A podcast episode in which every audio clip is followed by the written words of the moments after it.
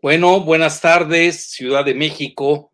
Eh, pasados dos minutos de las cinco de la tarde.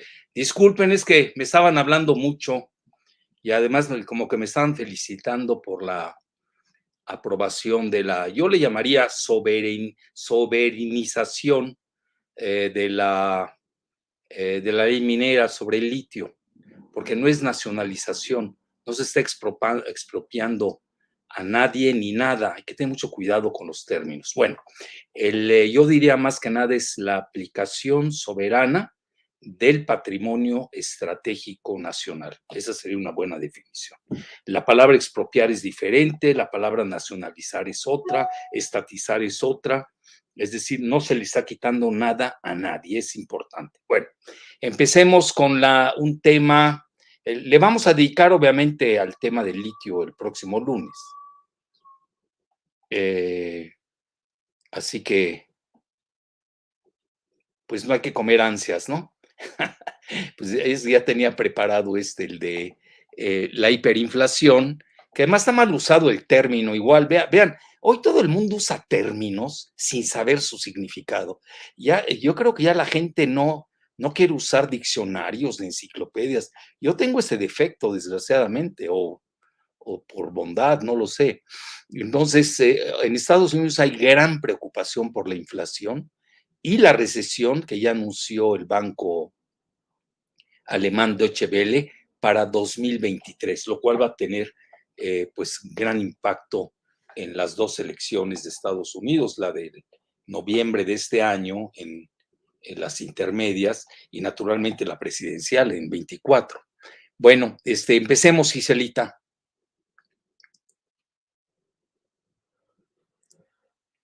Bueno, vean, sí les quiero dar el marco, eh, el, contexto macroeconómico, geoeconómico y geopolítico para entender bien qué es lo que está sucediendo. Vean, me llamó mucho la atención que el Consejo Editorial del Financial Times, que es portavoz de la monarquía globalista neoliberal de Gran Bretaña y su Global Britain, después del Brexit, eh, precisamente eh, pues adopte pues, las tesis que aquí hemos manejado con, nuestros seguidores, con nuestras seguidoras y seguidores. Y el, eh, eh, hay que recordar, eh, sobre todo la cuestión de la regionalización y ya el fin de la globalización. Y en ese marco tenemos que colocar pues esta crisis inflacionaria que tiene Estados Unidos y su inminente recesión. Vean, el Brexit precisamente tenía como emblema la visión de Global Britain, y lo dice la BBC de, Londres, no gran que un servidor, y ya hace mucho lo dijeron, que el Reino Unido prepara para después de abandonar la UE. Entonces no crean que uno lo pone por, por despecho o por alguna crítica, lo de Global Britain. Ellos lo reconocen, lo dicen. Y ahorita vean también quién lo dice. La siguiente, Giselita. Pues nada menos que pues, Liz Truss, que es la canciller y además es un es del gobierno de Gran Bretaña, es decir, es una política tal cual, Global Britain, véanlo, está plantando o colocando su bandera en el escenario mundial.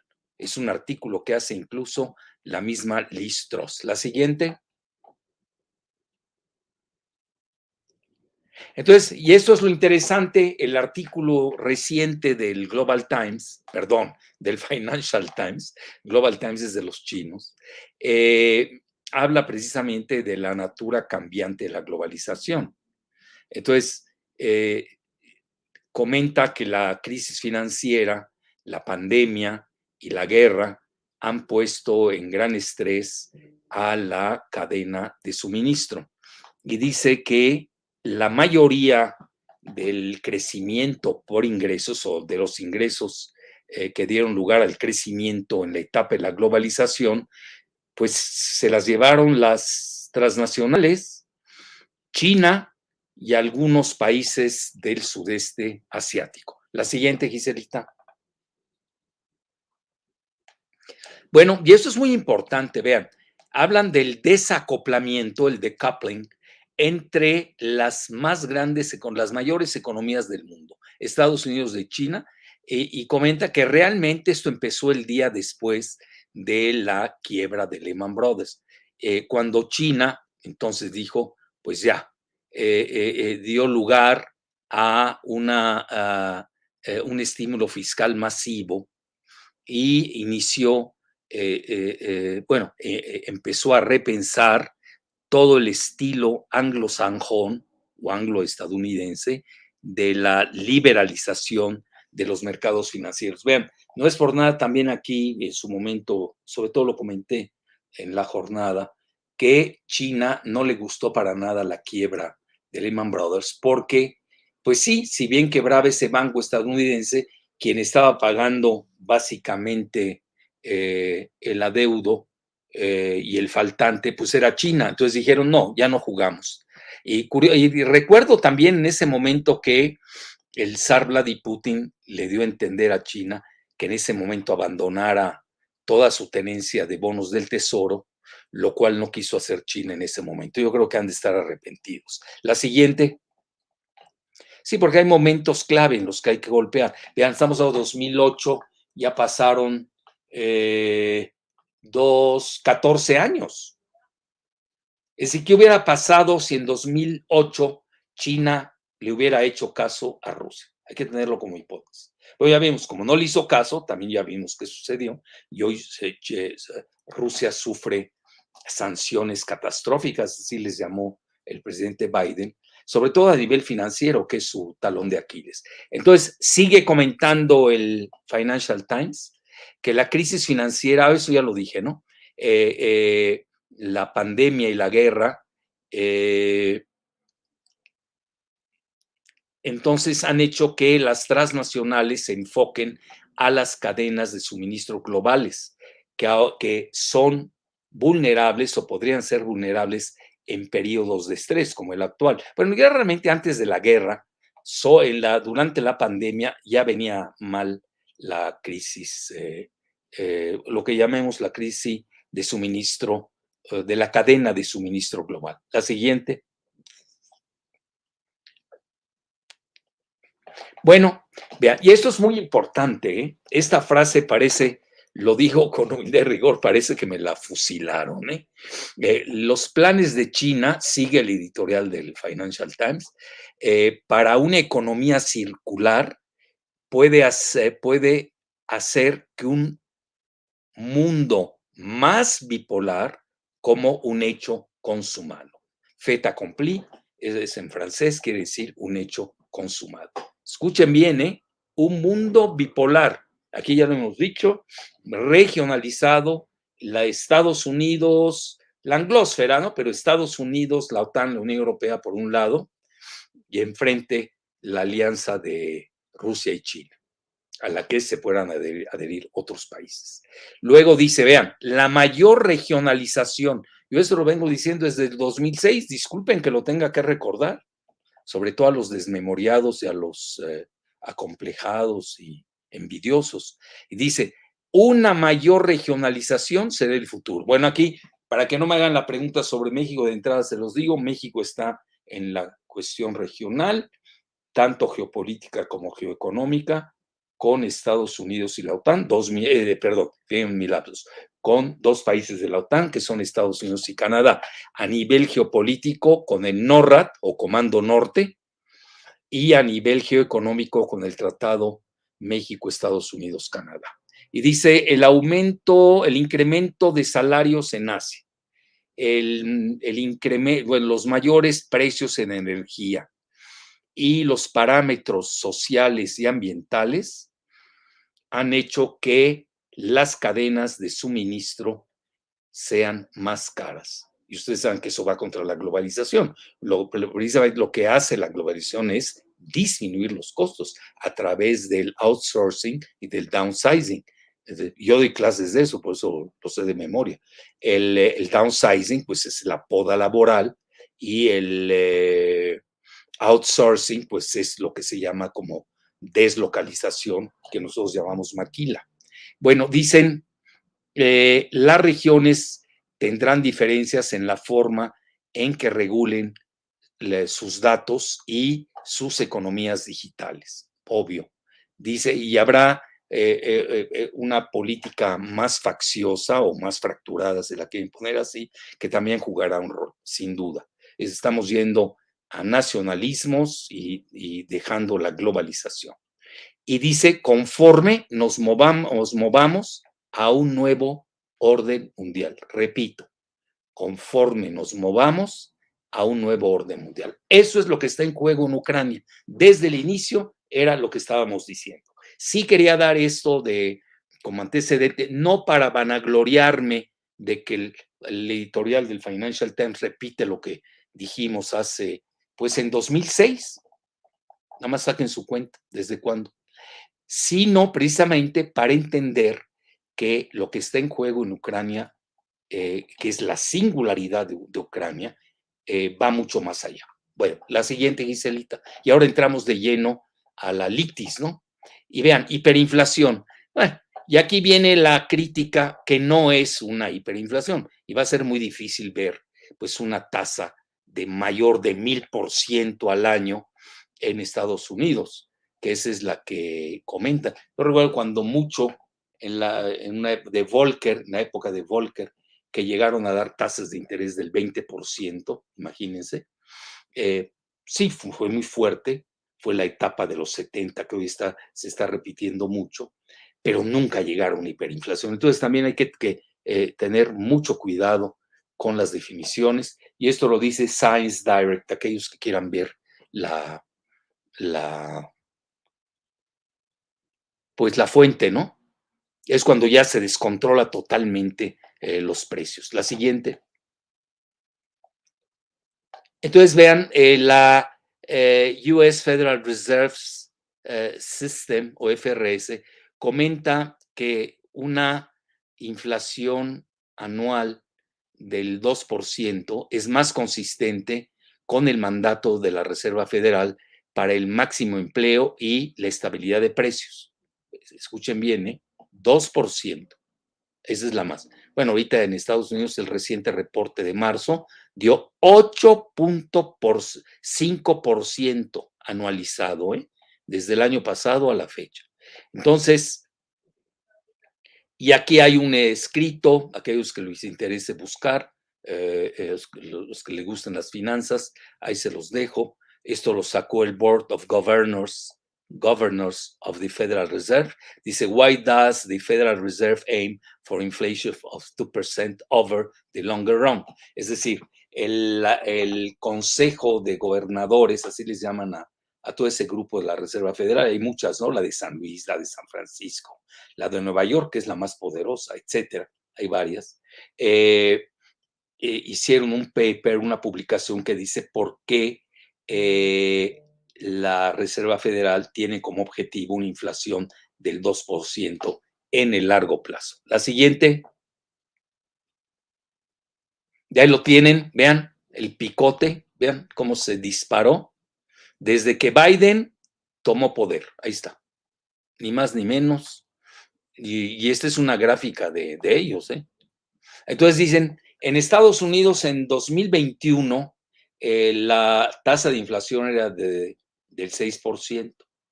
La tasa para 2020, es decir, cuando estaba Trump, era de 1.2 y no es echarle porras a alguien, estamos dando fechas eh, cronológicas y 1.9 para 2019.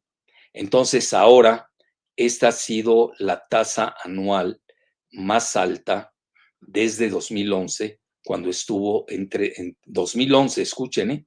2011 desde que la, eh, eh, la inflación fue de 3.5. Pues sí, estamos a 8.5%. Y, y parece ser que eh, no se ha estabilizado aún, todavía no toca piso, digo, no llega a su máximo. La siguiente.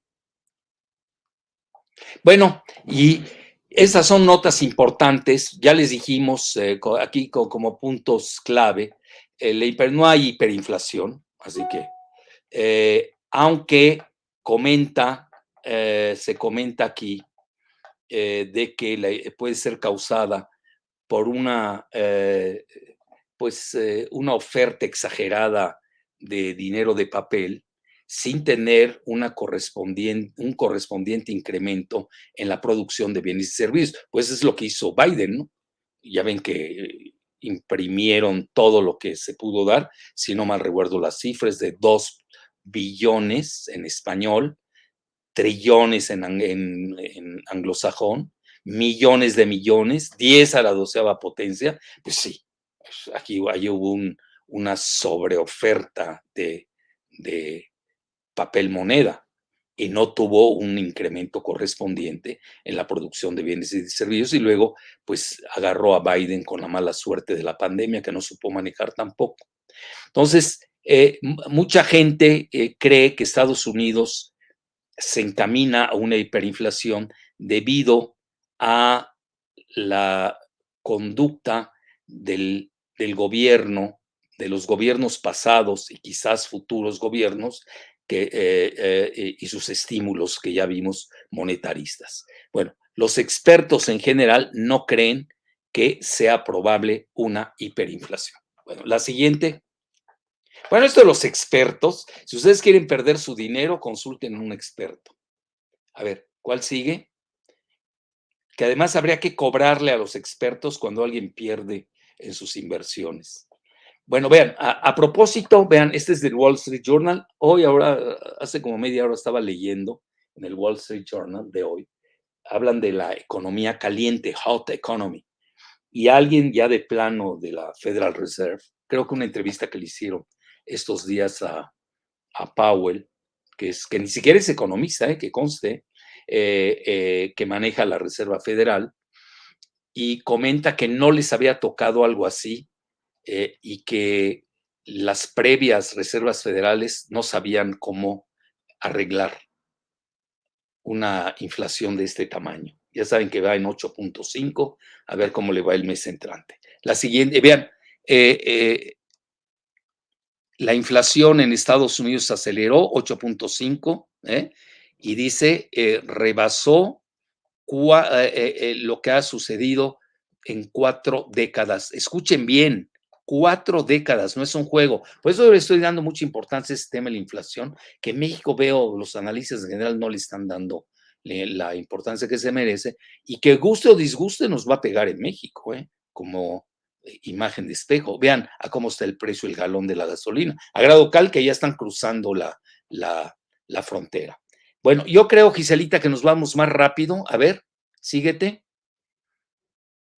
Bueno, ahí siguen con la eh, con las limitaciones de, de, la cadena de abasto, ya muy, eh, que han eh, llevado los precios arriba, excepto por los carros usados. Dice otra ah, red flag, otra bandera roja, es la invasión de Rusia a Ucrania y el incremento de COVID en China. Sobre todo ahorita ya ven que está, hay una fuerte, un fuerte confinamiento en Shanghai y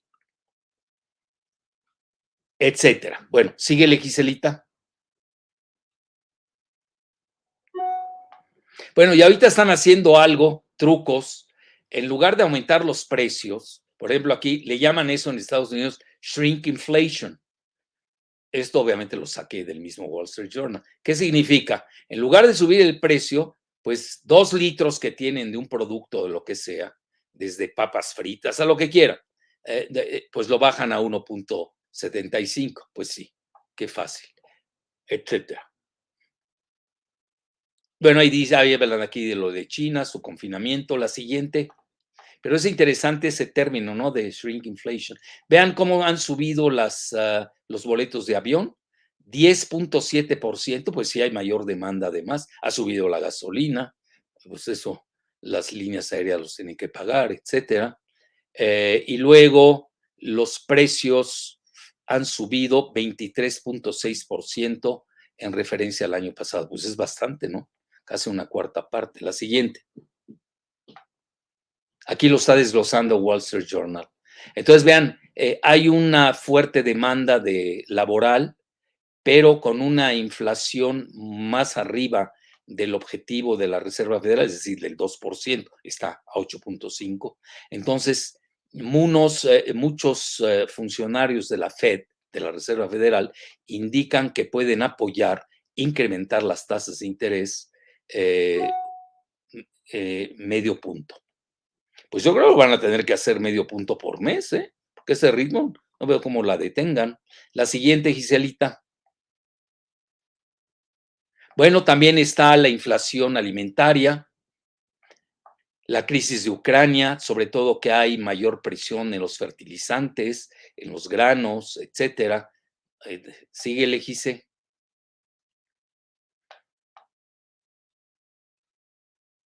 Bueno, y aquí, ya saben, la cuestión laboral, eh, aunque realmente eh, si hay demanda laboral, ha sido lenta para en proporción al crecimiento de la inflación. Entonces, esto puede hacer que los trabajadores, eh, trabajadores pidan mayores salarios, lo cual puede crear un asa de, de retroalimentación. Es un efecto pues, como diríamos, de, sí, de retroalimentación positiva, así se conoce, que también eh, eh, estaría presionando al alza a la inflación. La siguiente. Bueno, y ya, para concluir, Deutsche Bank fue la primera en vaticinar la recesión de Estados Unidos para 2023, con un desempleo, una tasa de desempleo al 5.1%. Y eh, mientras la Reserva Federal intenta eh, pues calmar eh, la inflación creciente, ¿no? bueno, ahí está la recesión para 2023. El banco dice que el plan de la Reserva Federal de incrementar las tasas de interés para disminuir la mayor inflación en 40 años, cuatro décadas, llevará a una recesión en que permanecerá en 2024. Bueno, 2024 es la elección presidencial de Estados Unidos el primer martes de noviembre. Eh, realmente tiene mala suerte Biden, ¿eh? hay que reconocerlo. La siguiente. Bueno, ahí está el desempleo que prevé eh, Deutsche Bank. No han podido eh, tener en 2% eh, las tasas de interés en la Fed. Ya vimos que al contrario, pretenden subirlas. E incluso el banco Deutsche Bank eh, vaticina que las tasas de interés pueden llegar a 3.5 en 2023. Bueno, la siguiente. Bueno, además vean, esto es importante. Hay una curva, la curva de, es importante que la entiendan. Eh, lo que dejan las tasas de interés de corto y largo plazo. Cuando las del... Ahí está, ahí lo explica aquí. ¿La puedes hacer más grande, Gisela? Dice eh, la tasa de los monos de, del tesoro en dos años ya superaron a las tasas de 10 años. Y esto es, un es una clásica señal de la recesión. La siguiente. Bueno, vean, ahí está. Vean dónde, cómo ha ido creciendo la, este es de Labor Statistics, la oficina del trabajo de Estados Unidos. Ahí está, ahí lo tienen.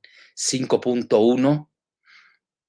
Bueno, aquí que están previendo a nivel de empleo. Entonces, el desempleo, perdón. Vean aquí en 5.1% va a aumentar de 3.6 en el que está a 5.15. Y eso pues causa naturalmente jobless, ¿no? Desempleo. Eso naturalmente causa presión en cualquier gobierno, sea republicano o demócrata. Aquí casi podemos vaticinar matemáticamente que va a ser muy difícil que gane el Partido Demócrata. La siguiente. Bueno, vean la inflación de los precios al consumidor en febrero de 2010, ya 7.9. Vean cómo se disparó. ¿eh? Síguele, dice. Y eso, bueno, la mayor parte viene de la cuestión del, del, combustible, ¿no? Aunque Biden le ande echando la culpa, ya incluso le llama la inflación Putin, en realidad viene desde hace, desde mucho antes. Ahora, ¿qué, ha, eh, eh, ha, estado haciendo Biden? Bueno, eh, ya liberó las reservas estratégicas de petróleo, un millón al día. Eh, es la más grande de la historia de Estados Unidos y lo va a hacer durante seis meses, curiosamente, hasta un mes antes de las elecciones intermedias de noviembre, donde se prevé un tsunami republicano. Bueno, ahí están, vean las tasas ya de, de dos años de los bonos del Tesoro, 2.53, y vean a 10 años, 2.54. Esto es un signo inequívoco de la recesión inminente. La siguiente, que naturalmente, nos gusta o no, le pega a nuestro país. Y vean, de febrero del año pasado a este año, eh, vean cómo está la carne, los pollos, los cereales, la gasolina, eh, los vuelos de avión, los carros usados, eh, los frutos y vegetales, etc. Vean cómo han subido. Bueno, los carros usados ahora se detuvieron, ¿eh? en marzo se detuvo la, su alza, pero vean cómo habían subido, 41%, era la que más había subido. En segundo lugar, la gasolina, que hoy estaría en primer lugar. Luego vendría pues la carne, los pollos, etcétera. Luego los vuelos de avión, luego frutos y vegetales y los cereales. La siguiente. Bueno, en el, sobre todo los cereales están aplicando lo que se llama el shrink inflation. Y ahí viene, eso es interesante. En 1970 se dio la estagnación. Ahí lo tienen. Ahí está. 1970, Great Inflation, veanla. Pero con estancamiento económico. Es el peor de los dos males. Otros les llaman estanflación, otros estagnaflación. Es decir, estagna, es de, de estancamiento económico. Entonces, estancamiento económico y, gran inflación es el peor de los males.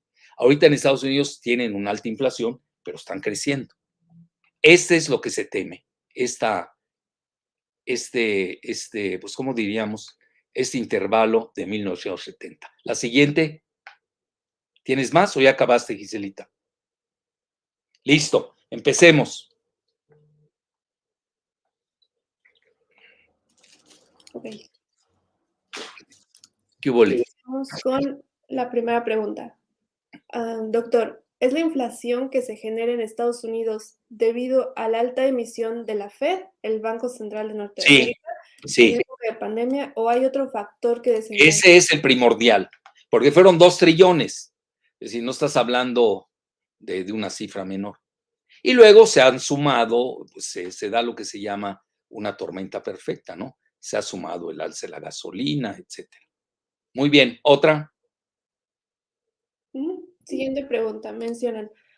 doctor, em, ¿la hiperinflación es motivo por el cual Estados Unidos y la OTAN están promoviendo que dure más la guerra? Eso dicen algunos. Bueno, para empezar, ya no es hiperinflación, ¿eh? Ya quedamos, la vamos a llamar correctamente como elevada inflación. Así lo dijo incluso hasta Jenny Psaki, que por cierto ya va a dejar al presidente eh, Biden. Jenny Psaki es la, la jefa de prensa, que por cierto anda muy nerviosa. Aquel, lo digo tal cual, le mentó la madre a una persona de Fox News. Esto es inconcebible, sobre todo una jefa de prensa de una respetable administración. Bueno, eso demuestra el nerviosismo, más que nada. Entonces, eh, eh, bueno, lo que pasa aquí quizás sea el síndrome Sansón, ¿no? me caigo y se caen los demás conmigo. Bueno, la siguiente. Mucho se maneja también que la baja aceptación tanto del presidente Biden como del, eh, primer ministro Boris Johnson hayan sido parte de la, ah, pues, de que, de, de que ellos eh, estén previendo una guerra prolongada en Ucrania, que eso ya lo vimos en el video pasado. Muy bien, la siguiente. Siguiente pregunta. Mencionan, ¿cuál es la relación entre el nuevo orden mundial y la inflación? ¿Es algo correlacionado? No, no tiene nada que ver. La orden, el orden mundial es, al contrario, el nuevo orden mundial va a tener que poner orden en ese tipo de, y yo llamaría de artefactos monetaristas, ¿no? Yo diría que más que nada es producto de la hegemonía del dólar y de la Federal Reserve, que ustedes saben, es un conglomerado de bancos privados. Ojo, ¿eh? ¿No? Con vigilancia gubernamental, sí, pero son privados. No es como un Banco de México, ¿no? Que también anda, anda ahí un poco desregulado, pero este, ya quieren ser autónomos plenos. Eso no existe. No puedes crear un Estado dentro del Estado. Eso no existe. Y además nadie vota por ellos. Eh, y se llaman gobernadores, ya luego me la platican. Muy bien, síguele, Gisela. Vamos a aprovechar más las preguntas. ¿Cuántas tienes? ¿Tienes pocas, muchas? No, sí, varias preguntas. ¿Ah, sí? Bueno, tenemos hasta cuarto para las seis, ¿te parece? Ok. Tenemos bastante, oye, 15 minutos para preguntas. Siguiente pregunta. Doctor, ¿qué pasa con la inflación en el mundo? ¿Sigue la misma tendencia? No, eh, bueno, aunque sí se globaliza de cierta manera dependiendo de quién importa a quién y quién le exporta a quién. Eh, por ejemplo, no, estás bien, no, no vemos esta inflación en China ni en India. Mucho depende de la correspondencia y codependencia entre los países que tienen inflación. Pero obviamente, uno, hay, hay productos que sí su alza, quieras o no, aunque estén en cochinchina, como se solía decir antes, el alza del precio del petróleo ya está en más de 100, quieras o no, a muchos países les pega. A Rusia, curiosamente, le está beneficiando, aunque les tenga su boicot, porque ya tiene tres veces más de ingresos. Eso no se está diciendo. Por eso el rublo se ha revaluado tanto. Está en sus niveles. Pero hoy no seguí la cotización del rublo, no la sigo diario. El, eh, el, pero ya vemos, está precisamente debido a la fortaleza del, del petróleo. Y ya vean lo que está haciendo. Pese a que Biden ya liberó las reservas estratégicas por la más alta en la historia de Estados Unidos y pese a que eh, ya eh, dio en arrendamiento en estos días eh, terrenos federales para la extracción de petróleo, que necesariamente va a ser fracking. Ya saben, la fracturación hidráulica tan controvertida. La siguiente, Gise. Pero es muy buena pregunta, ¿eh? Yo creo que aquí habría que hacer, habría que hacer eh, esquemas. Hay países que les pega más, otros menos, pero sí, eh, eh, en productos tipo alimentos, yo diría todo lo de los fertilizantes, en el petróleo, el gas, tiene un impacto inflacionario, sin duda. Síguele, dice. Siguiente pregunta. Mencionan, doctor Jalife, ¿cree usted que la inflación que está padeciendo actualmente Estados Unidos es del 8.5% o esta cifra es conservadora y en realidad ya superó los dos dígitos? Bueno, en Estados Unidos a mí siempre me ha llevado la atención desde que yo sigo sus estadísticas. Eh, siempre hay revisiones, ¿eh? Ustedes lo van a notar. Al mes hay una revisión. A veces no conviene políticamente dar la cifra tal cual como hay que hacérselo digerir a la opinión pública. Vamos a ver si hay revisión en ese entrante. Pero no es broma, ¿eh? Hay cifras, pero ya dieron el golpe. Pero no es lo mismo sacar 8.5 que sacar 10, eh, imagínense. Pero de que hay revisiones, sí las hay, ¿eh? Venga. Siguiente pregunta. ¿Cuáles serían los efectos políticos de la inflación en Estados Unidos? Y muy terribles, terribles. ¿La inflación desmedida podría desencadenar una guerra civil en Estados Unidos? yo no creo que, no sé, ¿eh? Estados Unidos ya tiene prolegómenos desde hace mucho de una guerra civil larvada que no se atreve a decir su nombre. Yo diría más bien que sí va a crear fuerte presión en el Partido Demócrata y en la administración Biden sin duda. Y ya eh, estamos a seis meses, si no me equivoco. Va a ser, creo que el 8 de noviembre, ¿no? Va a ser el primer martes la elección intermedia, pues ahí vamos a ver los resultados. Hoy estaba leyendo en el New York Times, acuérdense que yo soy plural, yo leo, tengo el método dialéctico, yo leo tesis y antítesis. Eh, ¿Qué dice? Ah, 81, mira, Jorge Aquino nos manda la cotización del rublo por el dólar, 81.12. Llegó a 140 con las sanciones catastróficas. Vean, incluso se los digo, hay un portal político muy ligado a, pues, al Deep State de Estados Unidos eh, y comenta que está teniendo un efecto boomerang a sanciones. Que al contrario. Bueno, van a leer de todo, hay mucha desinformación, hay que tener mucho cuidado, por eso el método dialéctico es muy bueno y el método multidimensional es todavía mejor, se enriquece eh, en su eh, geometría integral. Y lo que podemos ver es de que eh, vamos a dejar que se decanten las cosas, ¿no? Pero oiga, de 140 a 81 el rublo, incluso no faltan autores, acuérdense, yo leo a los rusos, eh, autores en, eh, en Rusia, incluso en China, que hablen de que el rublo se puede volver una divisa muy poderosa debido al apuntalamiento de sus commodities, de sus eh, materias primas. La siguiente, sigue, Gise. Ya estamos a siete minutos. Ok, siguiente pregunta. Mencionan, doctor Jalife, ¿Considera usted que México tendrá una inflación espejo a la de Estados Unidos y que el alcance puede impactar en la sucesión del 2024? No, aquí no. Bueno, aquí este, se está manejando muy bien, hay que reconocerlo. La cuestión alimentaria, aunque sí ha subido y todo, no ha llegado a los niveles de Estados Unidos. Eh, relativamente se ha manejado también bien la cuestión eh, eh, del petróleo, que nos ha beneficiado casi, aquel día estaba viendo cuentas, en alrededor de 15 mil millones de dólares. Es decir, va a salir gratis la refinería de dos bocas. Aquellos que la critican que no sirve, que se dilapidó el, erario público, va a salir gratis con esta alza. En serio, 15 mil millones de dólares. Y eso que dicen que vale 8 mil, no sé. Ya ven que de repente dicen que vale 8, que vale 10, 15. Dejémoslo en 15 mil, vámonos al máximo va a salir gratis. Eso nadie lo dice. ¿eh? Eh, por eso a mí, eh, yo estoy a favor de que existe una oposición, pero ilustrada.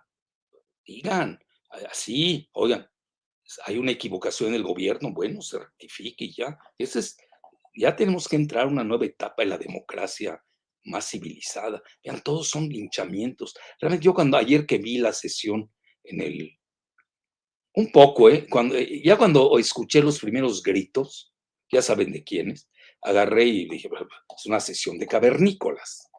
No pierdo mi tiempo. Ya la cerré. Mañana me enteraré quién le mentó la madre a quién. Como si eso resolviese algo. Tenemos que ir a. Tenemos que ser. Bueno, si estamos a favor de que existe esta entelequia llamada México. Ahora, quieren balcanizar, eh, separarse norte, centro y sur pues adelante y a ver quién gana, ¿no? Quieren irse a una guerra civil, no creo que ganen, ¿eh?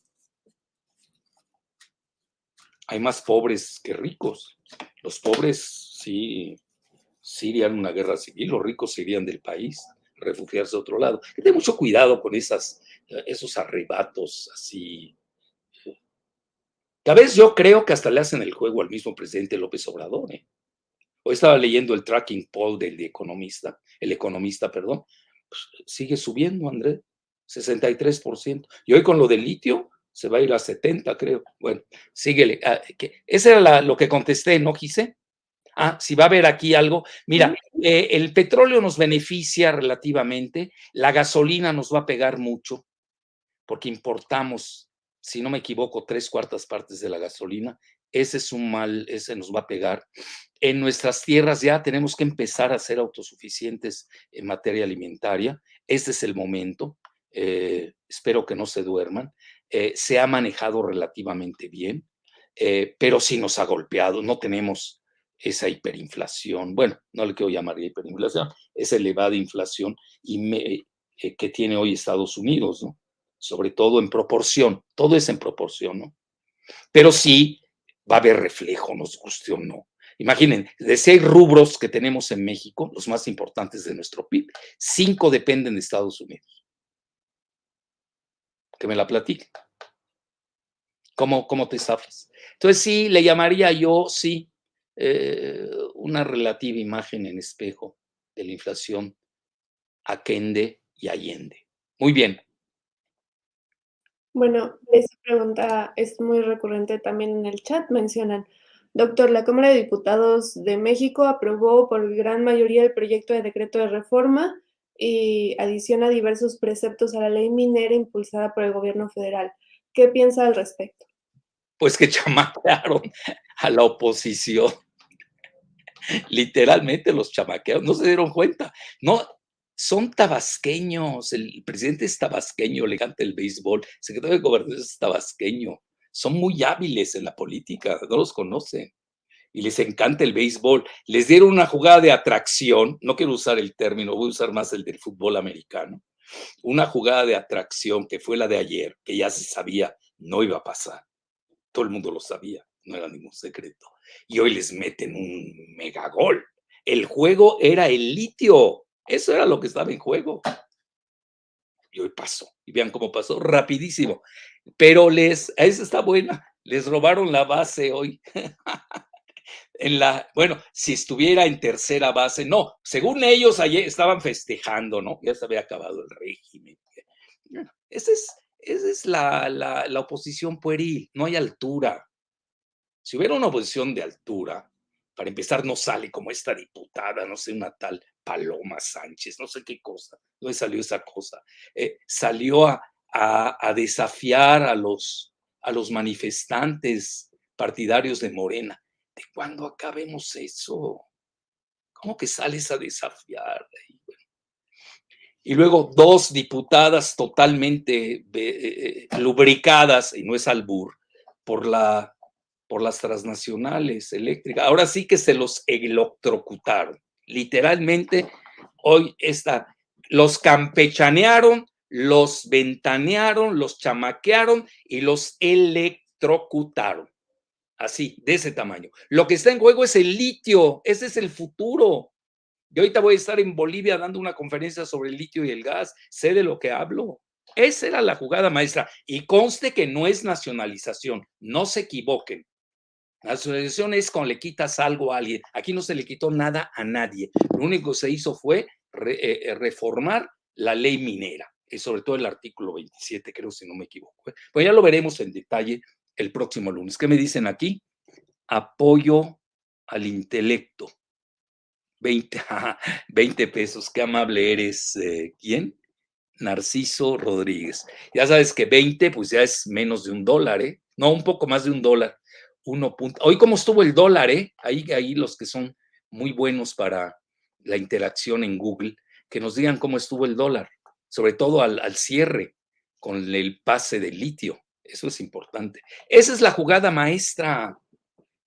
El juego no era, se equivocó la posición, vean, se equivocaron de reforma y se equivocaron de tema. Lo básico era el litio, como le diría a alguien, si yo fuera James Carville, ¿eh? Eh, eh, ¿se acuerdan del asesor que dijo aquella famosa frase a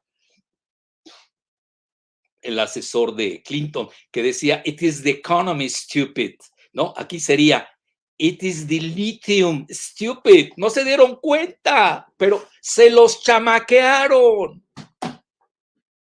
Conste que yo ya lo dejé entrever en Facebook. Ahí dije tres que troncos, dos pero no podía ser tan obvio. Es tampoco les vas a dar armas a los antimexicanos, sobre todo a las transnacionales. Pero a ver, ¿cómo se apoya una transnacional? Las transnacionales ya están en agonía. Ya, con el fin de la globalización se van a acabar. Ahorita tienen que buscar a México. Ahorita a Estados Unidos, pues vean todo lo que dijo BlackRock. Le urge tener un país del tamaño de México. Y además Andrés Manuel está de acuerdo en participar en el TEMEC, en el eh, en el Comando Norte, nunca ha dicho que no quiere, en el Temeca ha sido muy abierto, incluso aún en contra de China. Yo hay cosas en las que no estoy de acuerdo, recuerden, ¿eh? pero soy disciplinado, no hablo. Entonces, eh, pues sí, como cofundador de la 4T tampoco puedo estar pateando pesebres. Entonces, eh, bueno, él se arriesgó, hizo lo de la comentar de que China hay que dejarla fuera del continente americano, pero lo que sí está muy claro es que México va a jugar un papel privilegiado en, eh, eh, en esta regionalización.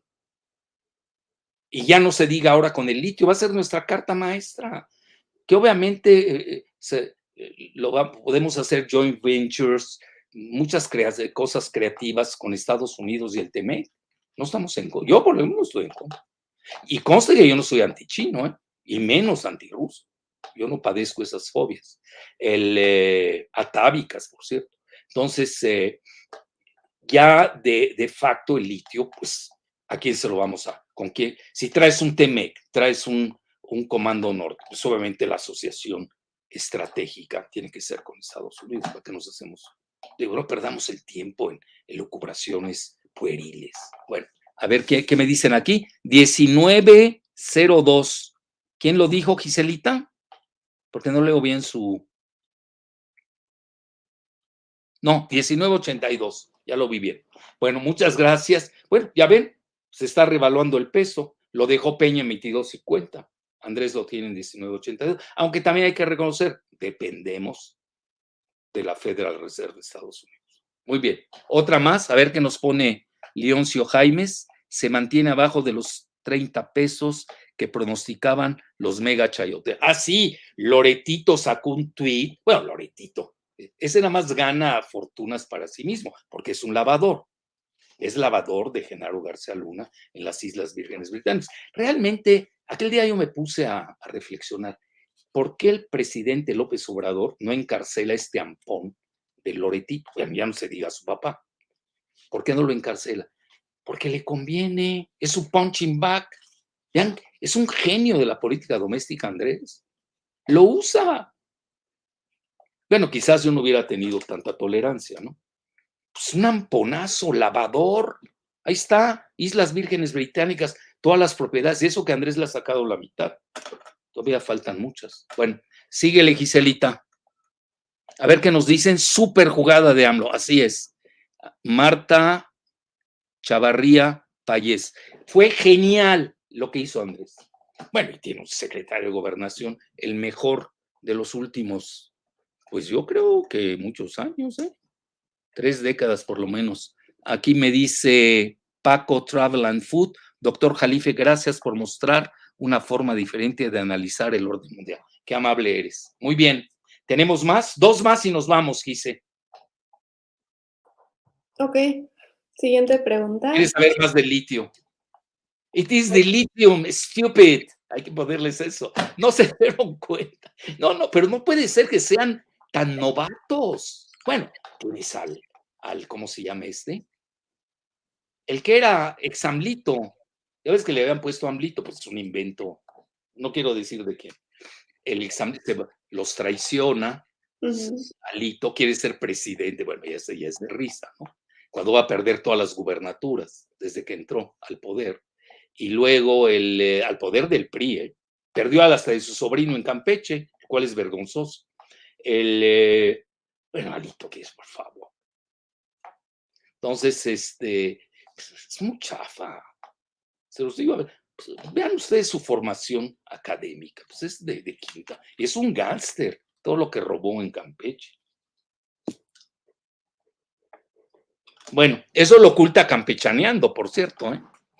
Pues eh, lo han de lubricar allá, ¿no? Y otro que ni me acuerdo de su nombre, uno que está en el club de perredistas, un chafisísimo de allá. Bueno, Alito traidor dejó a Campeche en bancarrota, ahí está. Yolanda López. Vean, eh, yo realmente, vean, yo soy muy respetuoso de los partidos en general. El PRI me llama la atención que abona a su programática de que es un partido socialdemócrata. Y cómo es que se va con las transnacionales en contra de la mayoría de los ciudadanos, porque estas transnacionales están subiendo la cuestión eléctrica. Ahí luego que me la platiquen. Y luego lo del litio, ya ni se diga. Todo eso abona precisamente, sobre todo un partido que, que hizo la 3T. La 3T, que no se nos olvide. De ahí proviene el PRI, hay que reconocerlo. la Revolución Mexicana. Y luego, ustedes saben, de ahí el ejército formó parte incluso como el cuarto sector del PRI y tuvo extraordinarios dirigentes. Plutarco Elias Calles, el mismo Lázaro Cárdenas, el López Mateos. A ver, ¿cómo puede ser que el partido que estuvo a favor en ese momento de la nacionalización eléctrica, ayer se haya, bueno, indirectamente se haya pronunciado en contra de una mayoría mínima del 53% de la CFE. Tampoco les estaban quitando tanto a sus, a sus amos. A ver, ¿cómo? A ver, programáticamente, ideológicamente, ¿habrán entendido estos del PRI lo que, lo que votaron ayer? Vean, yo lo entiendo del PAN. Es un partido exógeno. Siempre ha sido ajeno al, programa mexicano. Ellos se creen europeos, alemanes. Eh. Sí, sobre todo cuando voy a la Xochitl Galvez, bueno, dice, en verdad que son alemanes, ¿eh? bueno, eh, o españoles, yo no sé qué se creen, ¿no? Está bien, es válido, hay de, hay de todo en la Viña del Señor. Bueno, los del PRD es un partido agónico, ya ni perder el tiempo en la próxima elección seguro pierden el registro. Y, eh, MC tiene su política propia. Eh, para mí es un partido respetable. Yo me llevo bien con Dante, etc. Eh, él juega al 24, él ayer no, porque Dante es nacionalista. Me consta. Toda la cuestión del cardenismo, él la ha apoyado. Realmente Dante jugó al 24 él cree que eh, debilitar a Andrés, pues ahí lo beneficia. Bueno, ya son cosas personales de ellos. Yo recuerdo que Dante y un servidor estuvimos eh, y cofundamos Morena. Así, yo también sé de qué hablo, ¿no? Bueno, todo eso lo puedo entender, pero yo no entiendo en el PRI el partido de Lázaro Cárdenas, de Plutarco Elías Calles, de grandes estadistas del mismo eh, Adolfo López Mateos, de Domex, es el partido que más hoy eh, eh, más importante que tiene el PRI, donde mayor votos electorales en el país. Yo creo que aquí tiene que haber un, un ajuste de cuentas interno. No creo que la mayoría de la base priista siga los lineamientos de este aventurero, acuérdense, pues, pirata, un nuevo pirata de la política, que es Amlito. Dígame su obra que ha hecho, que, ha escrito. Ni sabe hablar el pobre. Digo, no es mala persona, ¿eh? yo aquel día lo conocí en corto. Este, no es mala persona. Bueno, no lo sé, ¿eh? ya después de todo lo que vi ayer, ya lo veo, ya ni lo saludo. Creo que ni él ni yo nos vamos a saludar. La otra vez fue por cortesía, porque él es eh, miembro de esto de la COPAL, del que yo fui asesor senior durante 20 años, creo. Pues hay también eh, cortesías civilizadas, pero no sé este, cómo va a responder ante su base. No creo que su base lo acepte. Vean, eh, va a perder Hidalgo, va a perder Oaxaca, el PRI, y ahora se va a empeorar con la, su actitud de ayer. Y probablemente, pues ya no hay más en donde pueda ganar el PRI. Quizás en Durango, a ver. Ya no, ya no tiene más. Saludos desde Argentina, un placer. Miguel Satriano. Muy bien. Oye, nos quedan cinco minutos, pero ya para las seis, hice. Adelante. Bueno, entonces, eh, eh, ¿cuál era? ¿Me desvié o no? Ya ni sé en qué acabé. Dime. No, sigues con el litio. ¿Pero qué, iba a decir del litio? No, bueno, el litio es, eh, no puede, tenemos que ser también inteligentes en geopolítica, en geoeconomía, etc. No nos vamos a comer el litio, que nos sirva de algo en joint ventures con Estados Unidos, en el marco del TMEC, de nuestro paraguas, eh, muy entrecomillado lo de paraguas, geopolítico con el NORAD, N-O-R-A-D, N-O-R-A-D y el eh, Comando Norte, y dando, dando, win-win, ok, ahí les da. Yo si quieren, la mitad al Partido Demócrata, que se lo quería llevar todo, ya saben que ya hice mi crítica, sobre todo a esta señora, ¿cómo se llama? Tatiana, no sé qué, Cloutier, ¿eh? que ni es economista. Bueno, aquí entre nos ni sabe inglés. Dice que da clases de, puta, si eso es saber inglés, ahí nos vemos, ¿no? No sabe nada de economía. ¿Cómo puede tener ella su mando la cuestión del litio cuando ya quitaron la subsecretaría de, de Minas? Y ahorita voy a Bolivia invitado por la, el Ministerio de Hidrocarburos y Minas o Minería, no sé cómo se llama. Es decir, no podemos dejar suelto el litio, requiere de una Secretaría de Minas. Y conste que no me estoy candidateando, ¿eh?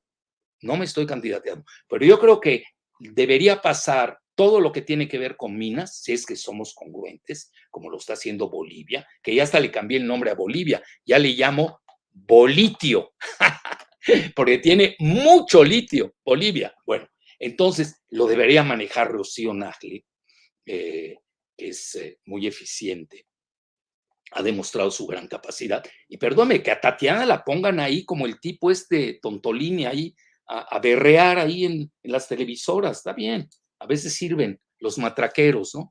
Pero no puedes tenerla en un cargo de alta responsabilidad estratégica como es el litio. Además, ya lo andaba regalando a la embajadora, ante, anterior embajadora de Estados Unidos en México, a la Jacobson. Entonces, eh, propuesta, vean, para que, vean que soy salomónico.